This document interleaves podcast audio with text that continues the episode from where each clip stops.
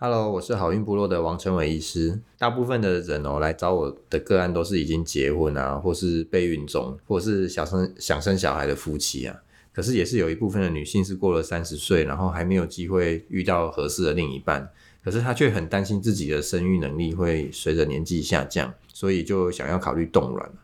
那我在之前的 podcast 已经有请一个 Claire 哈，大家可以回去听听看哦，他跟大家分享他自己冻卵两次的经验。那我这一集哦，则是要从这个医师的角度来告诉大家说，这个冻卵啊要怎么做，那什么样的人适合，要冻几个才够，以及说这个冻卵以后哦是要怎么拿出来用才是有效的哈。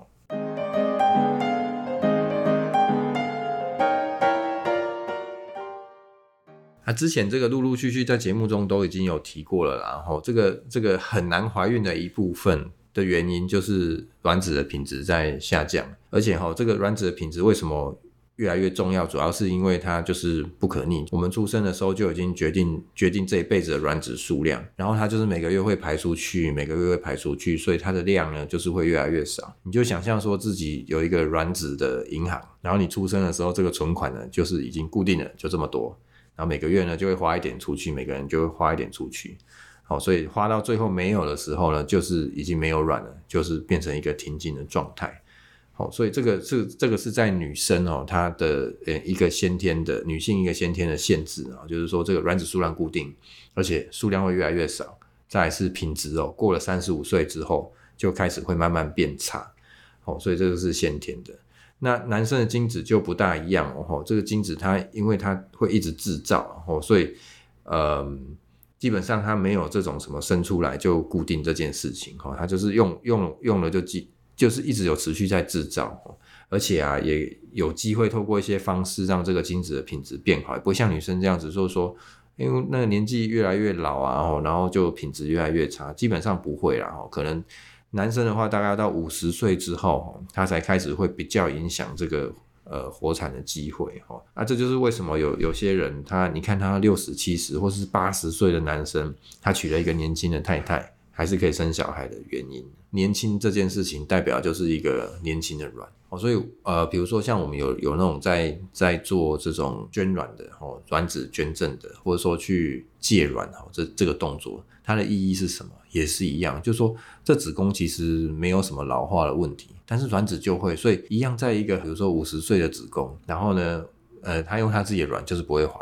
可是呢，如果是借年轻人的卵就会怀，这代表什么意思？就就告诉大家说，其实哦，这个子宫子宫本身的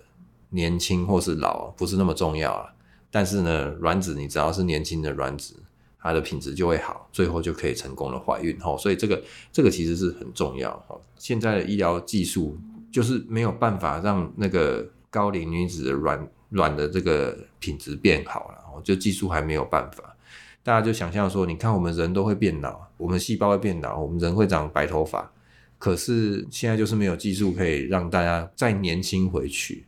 哦，所以一样的道理，哦，这个卵子本身也是，就是卵子它品质变老了就变老了，其实没有一个好的方式可以让它再逆龄回来。我们现在唯一好的方法就是说，诶，那我们可以把这个卵哦保存在它年轻时候的状态，那以后就可以拿出来用，这已经蛮厉害的了哦。你想想看，我们的我们的表皮细胞也没办法这样子啊，你的皮有办法说，诶，我把我年轻的皮先存起来，然后以后那个那个老的时候再拿出来贴啊，也不不可能。所以像我们的颜面的这些。我们大家想要看起来好看，要变年轻的状况，要逆龄回去都不可能，而且你也没办法把它取出来冻起来啊，最后再装回去也不可能啊。但是这个至少这个卵子这件事情目前是做得到的哈。那个精子要不要要要不要也这样子冻？有的人就问我说：“那我就叫我先生也来冻个精子好了。”我是觉得可能也不大需要啦，因为精子基本上没有没有像卵子这一类的问题，好，所以我们要冷冻了都会是一个卵子。那题外话啦，哈，那个我们能现在能冷冻的有哪些东西？大概就是卵子啊，哈，还有卵巢的细胞也可以，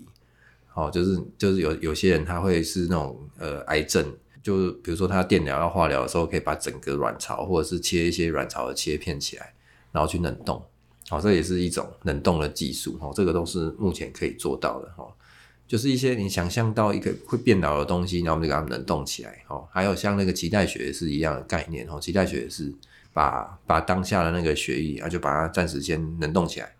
那看看以后要怎么用再解冻来用。好，所以这个这个中间最重要的关键点在于什么？就是这个能解冻技术的进步。好，你想看看那个我们如果冻猪肉就能冻了之后就把它解冻，还会怕它说冻太久会坏掉。好，可是这个卵不一样。哈，你你把它冷冻起来的时候，它基本上也不会坏掉，也不会旧掉，也不会老掉。而且它活细胞，然后你解冻了之后，它还要是一个活细胞，哦，所以这这个冻卵这件事情会发生，最重要的关键就是能解冻技术。而且大家要知道，这个这个卵啊是是单细胞，诶，就是一颗细胞而已哦。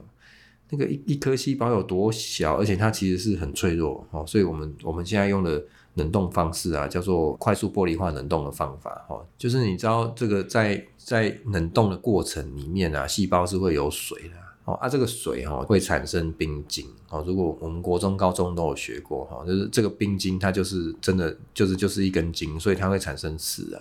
就是会有刺跑出去。所以你如果让这个冰晶产生的话哈，它就会把细胞就就刺坏掉。所以我们冷冻的冷冻的时候有两件事情很重要，第一个就脱水，就把细胞就是 像像我们在做那个什么风干的水果一样啊，你把它缩干了之后，哎，它就不会坏掉了，就脱水就不会坏掉。啊，然后你看那个，它不是加点糖啊什么，然后再真空哦，就就不会坏。那我们呢？我们是先脱水，接下来呢就会加一些抗凝剂啦。抗凝剂就是预防冰晶会产生的。然后呢，快速冷冻，因为因为那个你知道我们冷冻有多快吗？我们冷冻就是直接把那个把这个卵哈，把它粘在一个小小的载体上面，就是一根小小像牙签一样的东西。然后就把这根牙签直接丢到那个液态氮里面去，液态氮是一个负一百多度的的一个气体啊，然后然后我们就把它丢进去，这样就变成叫这个就叫快速冷冻哦，因为快速冷冻那个冰晶就不会产生的，所以这样就变成一个很好的冷冻的过程。好，那解冻也是一样，解冻就是很简单，很多人都都问我说，哎，那那个那个软解冻是不是是不是拿猪肉出来，然后在那边慢慢解？不是哦，软解冻就是拿出来它就解冻了，就这样。所以，所以这个是一个，这、是一个现在这个技术的进展的一个进步，哦，所以我们才有办法哦，在做这个卵子的能解冻，可以可以比较有有自信说，哦，那我们这个能解冻不会坏掉，哈，当然它它还是会有一些，还是会有一些问题啊，呃，有有些人他可能本身卵子品质比较差，所以他能解冻之后，解冻就真的会耗损一些，哦，这一定的，因为它是一个单一细胞，哦，所以如果可以。冷冻胚胎，就说你如果结婚的话，那你当然是冷冻胚胎最好。那是没有办法的时候，才是去冷冻卵。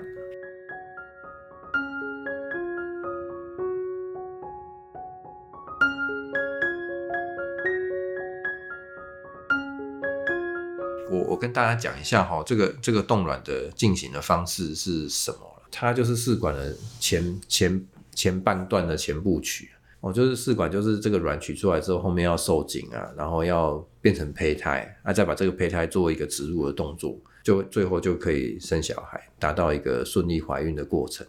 那这个这个叫试管。那冻卵的话就是前部曲。好，我们做什么事情？呃，打排卵针，接下来就让这个滤泡哈一颗一颗都长大。长大了之后呢，我们觉得大到一个成熟的大小了，就把它一颗一颗都取出来。然后取出来之后呢，就不受精，啊，也不植入。好，接下来就就进入这个冷冻的状态，就我刚刚讲的，好，所以很快哦。你看，我们卵取出来，然后我们会把这个外面的一些细胞啊、杂质啊，就把它清一清，然后把它的壳稍微脱掉，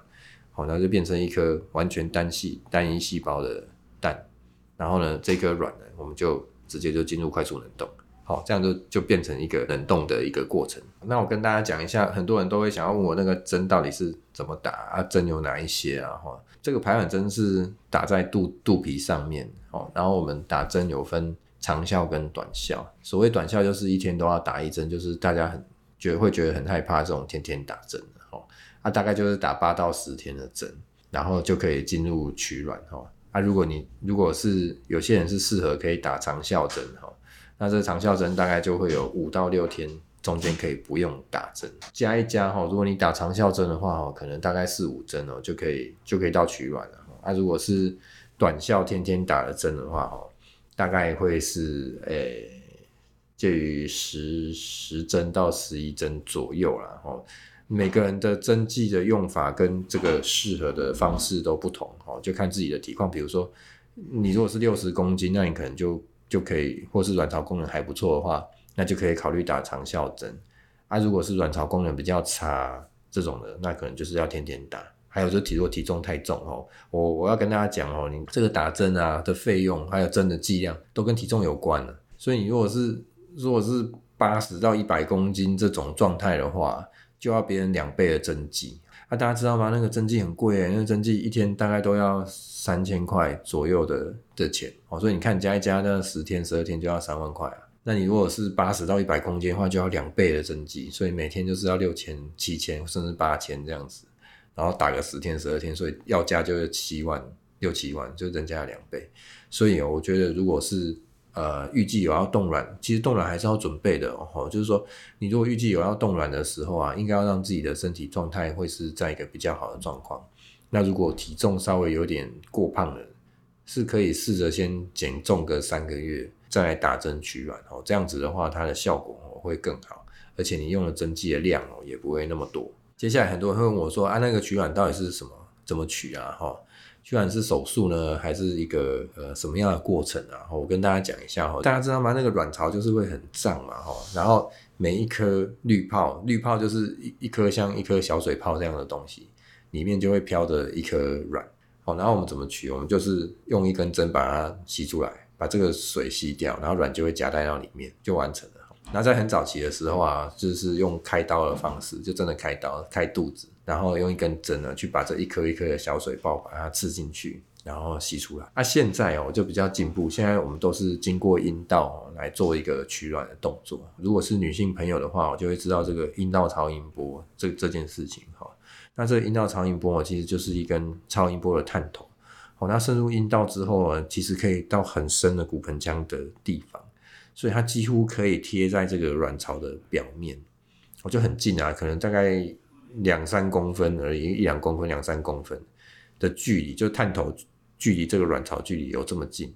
所以呢，我们就在这个探头上面哦，带一根针，而且在超音波底下，我就看得很清楚哦。所以这一根针，我们我们其实是都在超音波都看得到针在哪里，滤泡是在哪里。就是在一个很安全的状态下哈，然后就把这根针呢从这个阴道刺进去体内，然后就慢慢的把一颗一颗的卵吸出来。它、吸出来很好玩哈，吸出来的同时，其实我们不知道我们有有没有吸到卵啊，因为都是水嘛，那个细胞那么小哦，所以同时在旁边就要有一个技术员在旁边要告诉我们说，他赶快显微镜就要马上看，然后看说有没有卵，就马上就要告告诉我们。我们才会知道说有没有取到卵，这样好，这个是一个取卵过程，所以算不算手术？我觉得算是一个手术，但是它的伤口呢，就是一个针孔的伤口。你就想象说，哎、欸，我我我们平常去抽血打针，要不就那样，就是一个很小很细哦，所以恢复的会很快哦。基本上我是觉得这样不算是有伤口了哈，因为一个小针孔而已哈。所以这个取卵，大部分的人疼痛感是真的是还好哈，不大会因为这个伤口痛了哈。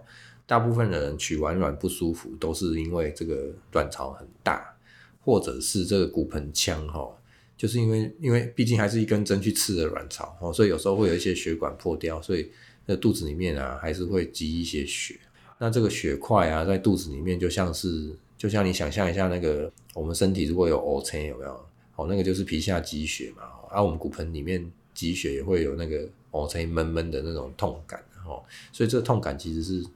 从两个地方来，一个就是卵巢胀了，那另外一个就是这个呃血哦堆在骨盆腔里面哦，所以所以你看我们这个呃自己淤青要多久才会好？有时候大概要如果年纪大一点，恢复比较慢，也要两个礼拜啊，一个月才会好嘛哦。那这个骨盆腔内的积血是哦，它就自己会慢慢吸收了哦，但是就是要一点时间哦，可能一两个礼拜那个闷闷的感觉才会慢慢消失，那个不适感哦是这样子来。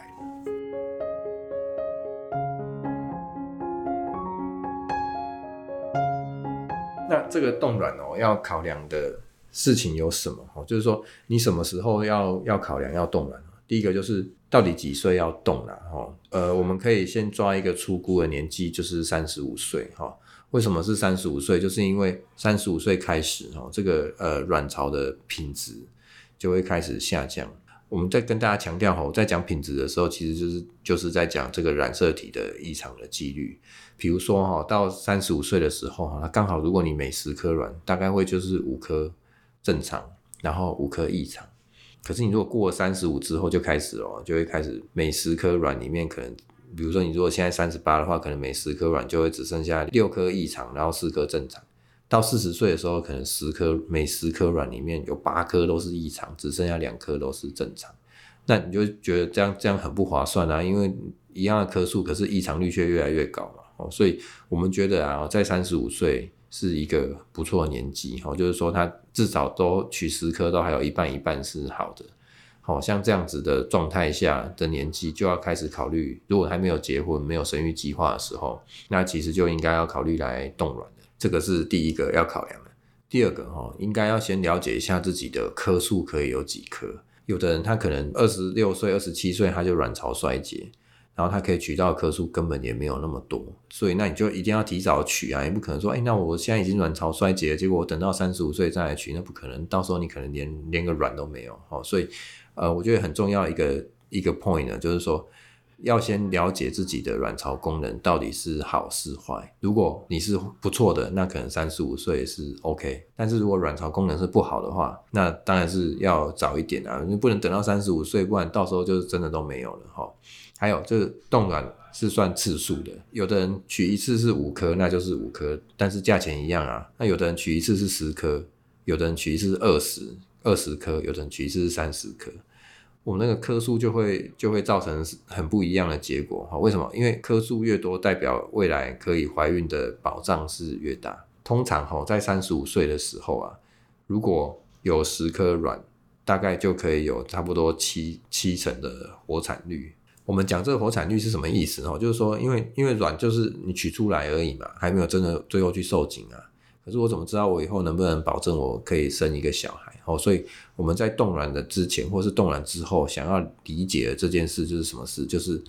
你到底未来能不能够顺利生小孩？这个量到底够不够？哦，这个很重要。哦，所以我们大概都是抓至少三十五岁要有十颗，这是一个很重要的观念。哦，那比如说你三十五岁如果有二十三十颗，那可能未来这个活产率就会超过八九成，甚至甚至好一点的话，都可以二三十颗就可以生两胎了。哈可是，一样的十颗，到了四十岁的时候，它可能它的活产率就已经可能就只有四成或五成，那这样子就不大够啊。哈，如果四十岁来冻卵的时候，那我可能就会建议至少要冻个二十颗，这样子才可以把几率拉到六七成，哦，才会够。哈，所以它这在告诉我们一个趋势，就是越年轻冻的卵其实是越好的。哦，所以。如果心里面有想要冻卵的想法，那也不要等到三十五啊，当然是越早冻越好啊，哈，那越早冻颗数越多，而且好的品质好的卵，就是染色体正常的卵，一定是越多。那只是大部分的人也不会想说二五二六岁就去冻卵，我觉得那也不大不大 make sense 的事情啊，哈，因为你二五二六岁干嘛动？哦，你只要了解你自己卵巢功能就好了。哦，除非卵巢功能真的极差，其实最近也蛮常遇到的呢，就是二二十六、二十七岁，然后卵巢功能就已经很差，哦，可能在三五年就要停经这种，那就要赶快冻。那如果没有的话，都正常，那我也觉得不用那么早啊。哦，大概开始要考虑考量生育的时候，然后但是又没有要生育，然后年纪又又有点大了，那就可以考虑来冻卵。第二个哈是冻卵这件事情啊，其实它跟保险有点类似啊，哈。不是说你三十五岁冻卵了，那以后就真的要拿这个卵出来用，其实也不见得。很多人他比如说三十五岁冻卵，然后三十八岁遇到真命天子，他还是可以自然怀孕哈。所以自然怀能不能自然怀孕这件事情也很重要哈。所以通常我会帮要来冻卵的个案哦，来评估一下就是他卵巢功能。第二个就是要呃事先哦，就先帮他看看他有没有一些自然怀孕的能力，比如说诶，如果子宫都长肌瘤，那以后可能很难怀孕，或者是有肌腺症，或是他根本卵巢就是有巧克力囊肿这种，就已经知道说以后可能会用到试管的机会很高的话，可能就要多动一些，或者是有些人他甚至来看的时候就发现，哎、他输卵管已经水肿了啊，输卵管都坏掉了这种的，就已经知道说这样的状态势必未来是一定会用到试管的，那这个卵呢就应该要多存一些，就不应该是放到试。可能就不应该只三十五岁只冻十颗了，可能二十颗、三十颗我都觉得很合理，因为他可能到四十岁要生小孩了，输卵管又不行，所以一定要走试管，那就是拿年轻的卵出来，哦，不要去拿那个四十岁的卵，哦，四十岁的卵就是会比较差，所以这个冻卵哦，在事前就一定要先去了解自己的状态，然后再跟医师好好讨论，去看说，哎，自己适合冻几颗，哦，所以我觉得每个人的状况其实不大一样啦，不过有一个最重要的原则就是冻了也不见得说需要拿出来用。我还是鼓励大家说，你，诶，你就算你有冻卵了，那你就是把它当成一个保险放在那里，哦，然后未来呢，还是可以先尝试一下自然怀孕。大概什么时候会想要拿出来用？哦，我觉得通常都是到四十岁了，也就是开始会很容易进入试管的年纪，就是四十岁左右。像我的很多个案，几乎都四十岁就会开始拉警报了啊，那个时候就要用到试管。然后你用到试管的时候，又拿年轻的卵出来用，哇，那就是一个很棒的一个结果哈，因为年轻的卵几乎都很好怀孕，就不用再去拿那个年纪大的卵出来用。冻卵到底可以冻几年呢？哦，事事实上冻卵是可以冻，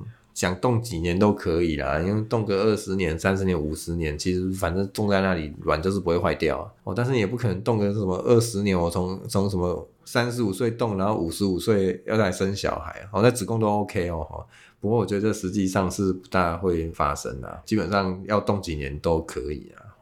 那台湾的法令针对卵是可以超过十年的，是可以的。我我之前好像有说不行，然后，但我后来查一下法规是台湾是可以的，但技术上面基本上都几年都可以啊。要怎么样选择这个医疗的院所啊？哈我觉得最重要的就是要去看那个实验室的冷冻技术。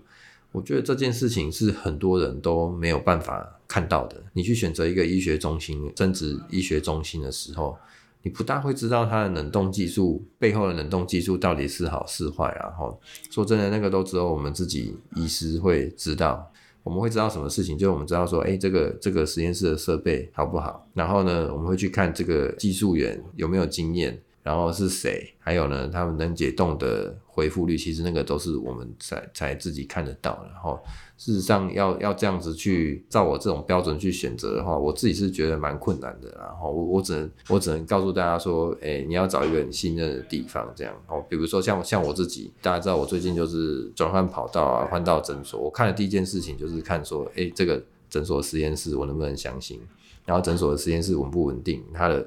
呃。它的这个整个的呃能解冻的恢复率好不好？哈，这个这个就是我我自己在做生殖医学，我会看最重要。所以像像我会来来这边，我就是相信这边是好的，啊设备一定是好的。哦，比如说这没有置入了哈，比如说诊所啊，现在现在就是在十二楼哦。十二楼有什么好处哈？就是我们曾经就是针对实验室啊，哦，实验室的空气是很重要，它里面不能有一些悬浮粒子哈。我我们在前几集里面有有讲到，就是像我们技术员都不能化妆，不能有香水这些香味，这些全部都不行。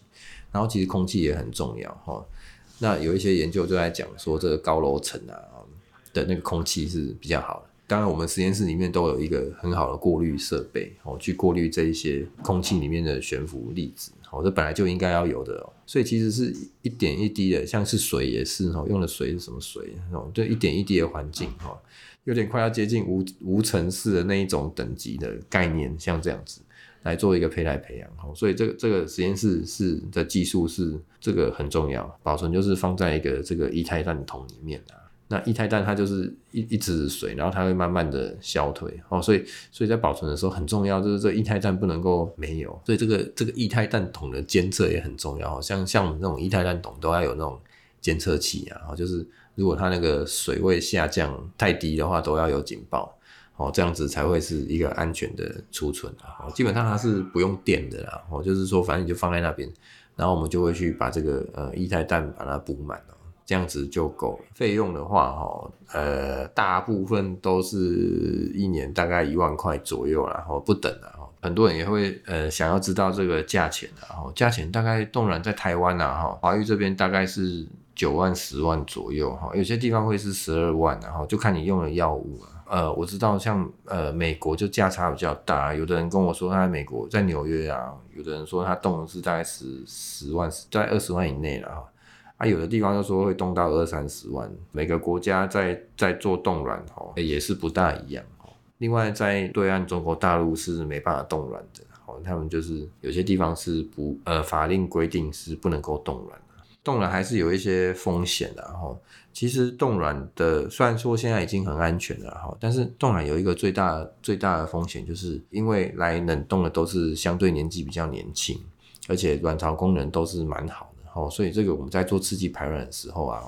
也蛮容易会卵巢过度刺激哦，就是说这个卵会刺激的很多颗滤泡很多，然后也很大这样。那卵巢过度刺激就是说，我们当我们把这个很多很多滤泡同时在的时候，它就会反应很大。它反应很大。如果我们再用一个传统的破卵针的话，哈，它就容易会取完卵之后就开始会有腹水，肚子里面都是都是水，好像就就是血管的通透度会因为那个因为雌激素太高啊，哈，然后会改变。但那个通透度改变之后，就是身体血液里面的水会往肚子里面去跑啊，然后肚子就会很多水。啊，水很多的时候，多到如果太多，就会积到这个胸腔，然后胸腔在更多的时候，就会没办法呼吸。哦，所以这个卵巢过度刺激哦，是会真的厉害的话，是会有生命危险的。第二个哦，它因为那个血管里面的水哦，一直跑到身体的外面嘛，所以那个血会越来越浓了。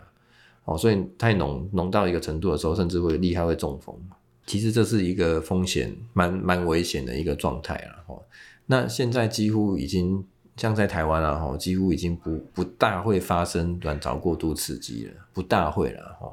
原因是因为我们我们就是已经有一些新型的破卵针，就是已经没有用那个传统方式。哦，所以基本上这个呃已经不大会了哈。我们现在都是用一些新型的破卵针，那那个新型破卵针就不会去一直去刺激那个卵巢哦，所以这个过度刺激基本上已经比较少。第二个啊，哈，就是呃，因为卵多卵巢大哈，所以我们在做取卵的时候哈，它那个那个卵那个针哈针会过的那个孔也会比较多了哈，所以这个这个卵巢大就比较容易会出血这样哈，所以那个。出血，我刚刚前面有讲那个不适感哦，就会比较强。啊，有的人偶尔很，这也是真的很少发生哦。大家不要听了就害怕，然后就不敢去动了，这真的真的很少发生哦。有的人真的厉害，就是会内出血，然后会会会还需要手术去止血这样子哦。啊，真的很少哦，真的不要听了就害怕，就就不敢动了。